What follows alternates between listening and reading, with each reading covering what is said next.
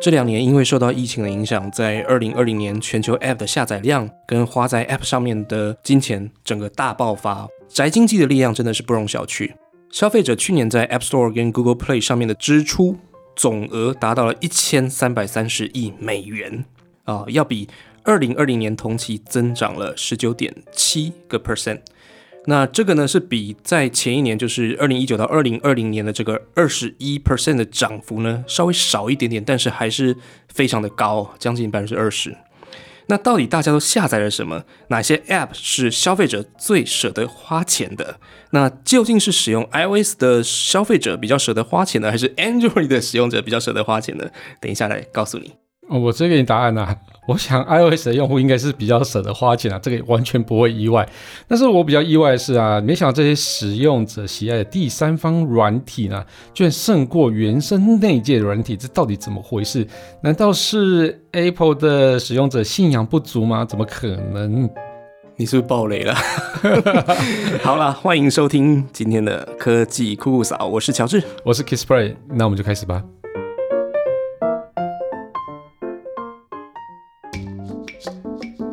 人类因为梦想而伟大，梦想因为科技而实现。科技新知、三 C 潮流、网络世界、虚拟宇宙，全部都在科技酷酷扫。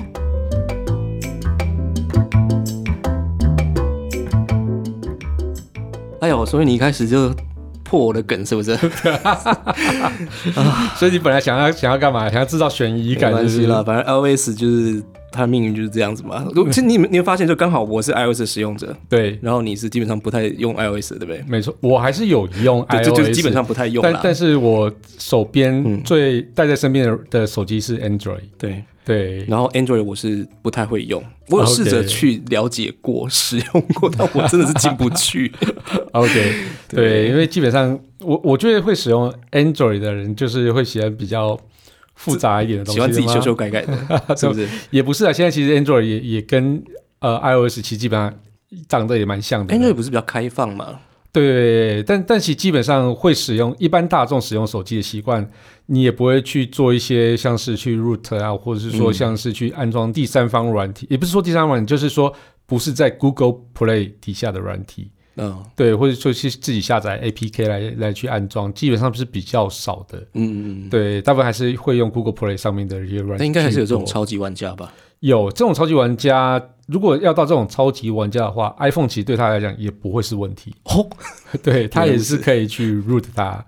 对，所以这个其实我我觉得是不是超级玩家，这个又是另外一回事啊。但是就是大家还是印象中会觉得玩 iPhone 的人，他就是比较有钱。因为不光是 iPhone 这件事情吧，对对，是不是？其实我觉得这刚刚讲了，就是呃，iOS 的人比较会花钱啊，不是比较舍得花钱。在 Android 的人比较比较会存钱，也也不是。其实其实我们可以从手机的价格就知道哪个族群会比较舍得花钱。没有，现在 Android 的手机也很贵的哎。对，但是如果以销量来看的话，大部分 Android 手机的销量会集中在中阶机或是入门机，但是。iOS 没选，没得选啊！iOS 最近有在降价啊，它有 SE 版本的，对，但是 SE 版本你看看它的销售量，基本上是没有像是哦，譬如说 iPhone 十三或十三 Pro 这样那么的好这样子，嗯，对，所以大部分就还是会集中在比较高价区这样子。那 Android 会集中比较在中低价区这样子。所以说真的，你我们还在比较这两个族群，真的有意义吗？比较这两个族群，你说一什么？就是 iOS 跟 Android 这两个，我觉得这两个已经打好久了。而 且一定有，一定有它的意义存在啦。因为其实这这两个族群是是截然不同的两个，就是消费者样貌，对对？对，那但是如果以台湾来讲的话，真的 iOS 使用者真的非常非常非常的多，在国际上比较起来，台台湾比例算高的，是不是？高很多。嗯，对。如果是以欧美来讲，反而是三星的手机是比较好的。嗯，对，iOS 反正就没有像是台湾这种一枝独秀这样子，可以市占率占了百分之超过百分之五十以上。对，那日本也是。嗯，对，亚洲比较特别，大概就是这就是韩国吧。嗯，对，因为韩国大部分就是因为他们国产的手机实在太强了，对，所以基本上大部分都是使用三星。嗯哼，对对，那 LG 现在没有了嘛，所以只能用三星。对，原来如此。对对对，嗯。不过我觉得你刚刚讲那个统计资料其实还蛮有趣的，所以就分享一下其他的内容给大家听一下吧。这份报告呢是来自 Sensor Tower 的年度报告，他们每年都会整理消费者到底下载了什么 App，花多少钱在 App 上面。那这个统计报告呢，把 App 分成了两大类，分别是非游戏应用程式，叫 Non-Game Apps，还有行动游戏 Mobile Games 这两个类别。那你要不要猜猜看，这两个类别哪一个收入是比较高的？我觉得这也没什么好猜啊，一定是游戏吧。哎，不过我想先问你哦，你到底有没有在 App 上花过钱？有啊，你跨在哪里？我我手机有下载一些，但是都是比较工具型的啦。工具型我可以讲一下好啊。我下载了那个、呃叫什么片语的字典，哦，片语字典对它这个好像收七百九吧，我记得。哦，所以它是买断型的还是月租？就是那种买断的，买断的。OK，对，哎，我有没有用月租的？月租的只有 Spotify、Netflix，这这应该不算吧？这算月租的对。但它不是只有手机啊。呃，但你可以把它归类成那边。对，对，那啊、呃我还有那个 New York Times，这是算吗？这也算啊。就是这也算那个其实订阅。对，那个也都会算在 App 的那种收入里面。然后我最近最常用就是 NBA，NBA 啊，所以你有买 NBA？有有哇哦，NBA 的那个 那现在都可以快结束了，League Pass，对，不过已经快结束了，像是湖人已经拜拜了嘛？我没有看湖人啊，可恶，我唯一支持 Dallas Mavericks。很好，好，好，所以你有花了这么多钱在上面，对 OK 想想还不少。其实还好啦。嗯哼，对啊，那我我自己其实也有，那我花的也大部分是工具类居多啦。那像是一些修图软体啊，那或是一些哦网站编辑软体。对、啊对对对，有修图软体我也有。对，那订阅的服务那就跟你其实差不多了。嗯那我像是什么 Spotify 有嘛，然后另外就是一个叫做云端空间。哦，对，像云云端空间，我有定像是 Dropbox 嘛，对对然后 Google One 就是 Google Drive 啊、对这之类哦，所以其实还蛮多的哦。那但是游戏类反正我就还好哎，我就没有什么花。真的，我突然想到游戏类我有，有什么？但是我是帮我儿子，我是在我的那个 iPad 上面，因为他现在五岁了，很喜欢玩这些东西。哦，是的哦，对啊，然后他同学还是朋友，他们就是会玩给他看，然后他就会很心动，就会叫我去下载，还主动拿 iPad 来说：“哦爸爸，你赶快帮我下载。”那没办法，我就帮他下载啊，只能帮他下载，然后下载发现他要氪金，然后我就是跟他说：“哎、这个不适合你玩。然后他就他就缠着你要”对，氪金，他他的朋友很厉害，他说：“哎、这个需要你爸爸的手指，要帮他 通过那个什么认付钱，对对对，认证付钱这样子。”所以他就偷用你的手指来付钱。我才不让他付这个钱呢、开玩笑。哎、不过我觉得你还蛮蛮舍得让你小朋友用手机然后，手机跟平板。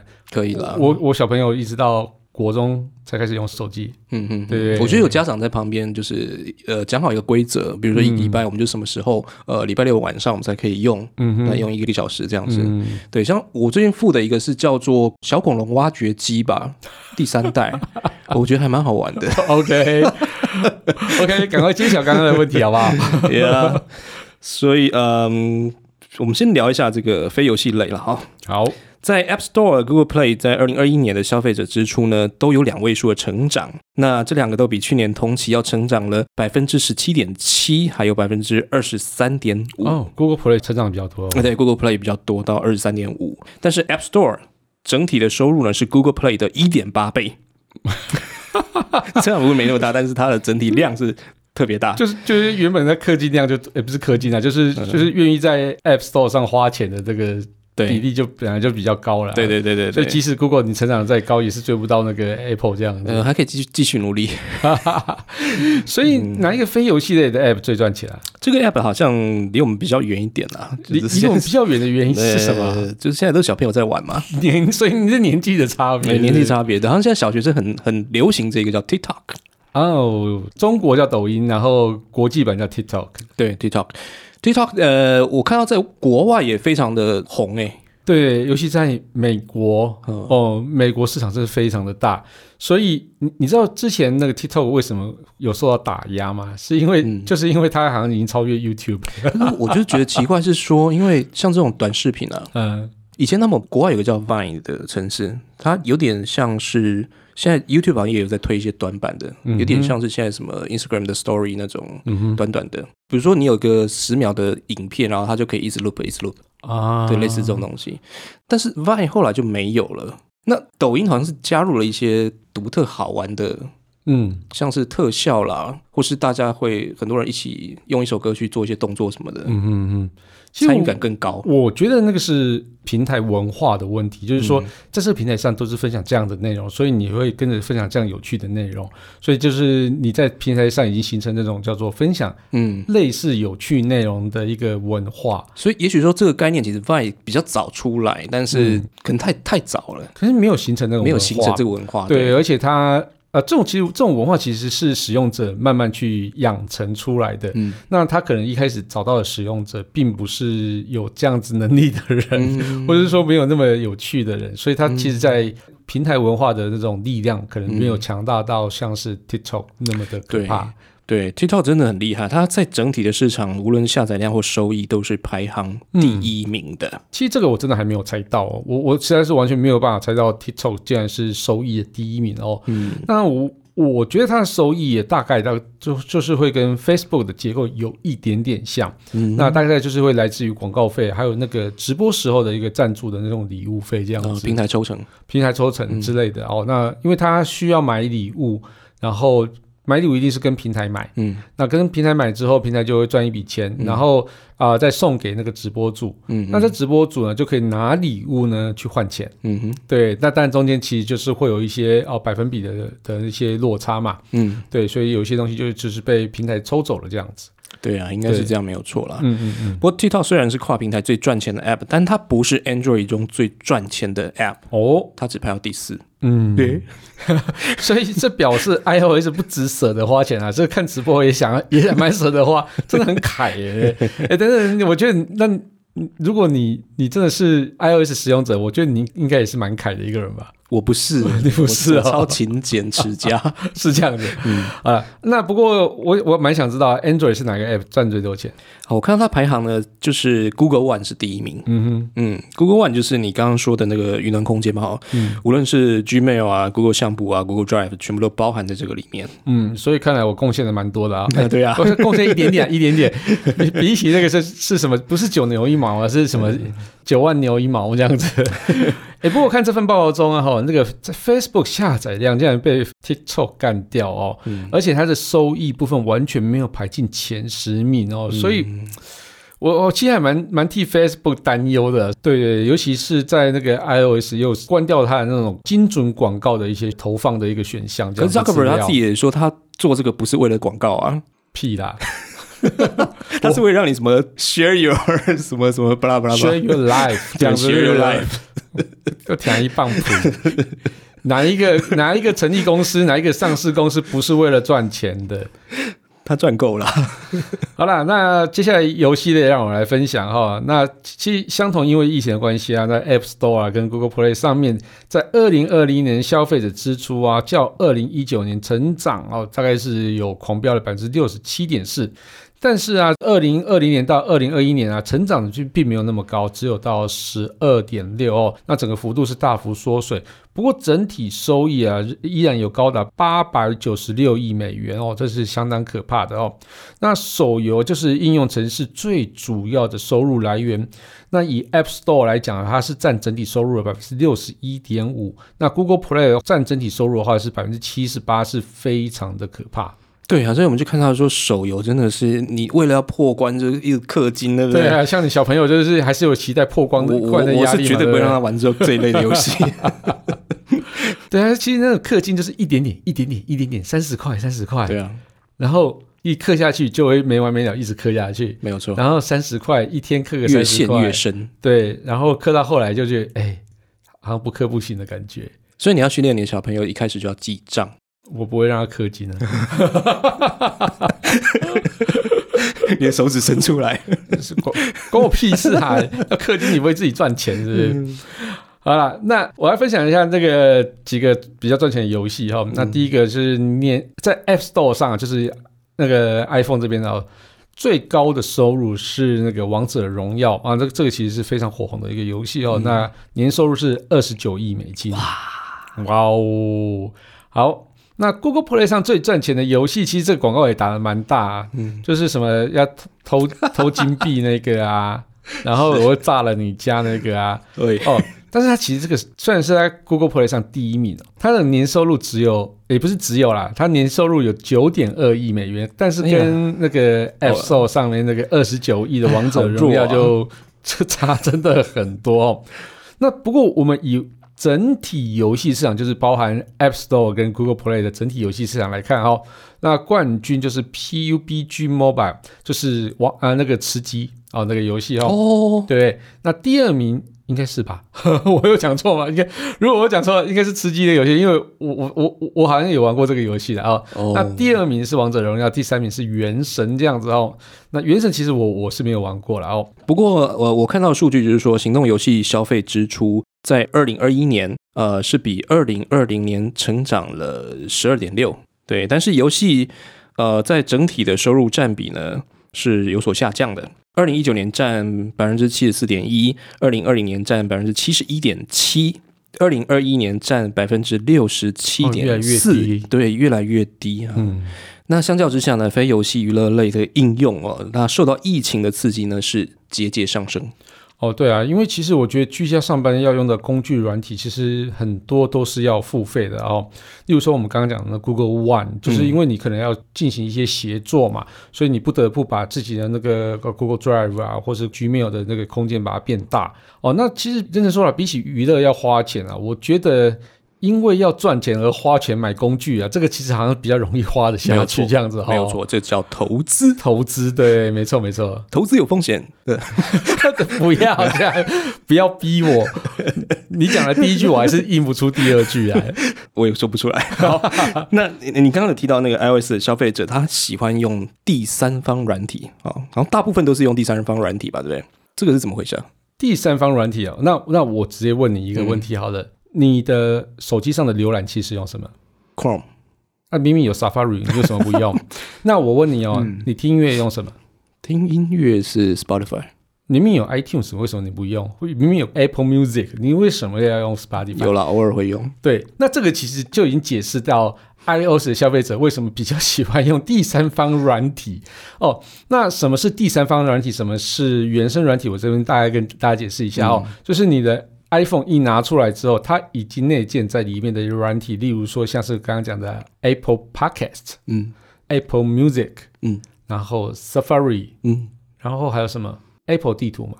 啊，对，对，Apple 地图，但还有一些什么阅读啊，什么哦，这看起来对诸如此类吸引人的一些东西。对，诸如此类的东西啦哈。所以你用 Netflix 嘛，对不对？对对，所以你有什么不看 Apple TV？我不知道它有什么。